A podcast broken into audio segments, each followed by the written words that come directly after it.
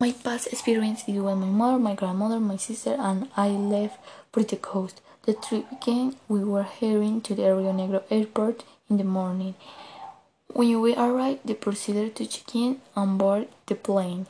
After four or five minutes, we arrived in Cartagena. We collected our suitcase, suitcase, and we made other stuff.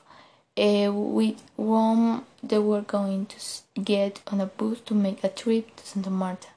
When they go to the bus, the tour began to various parts of Cartagena. We also got to know the castle of San Felipe.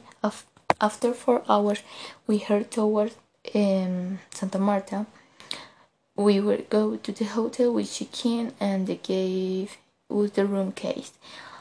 And we went to bed.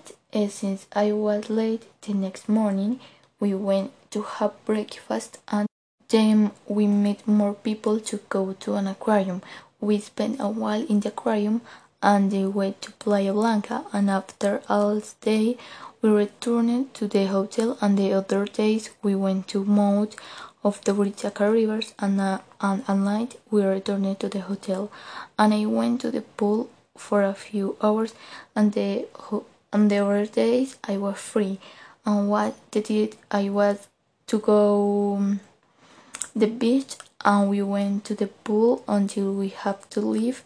We got on a boat where we went directly to Cartagena without uh, towards we were turned to Rio Negro and then to Medellin towards the house.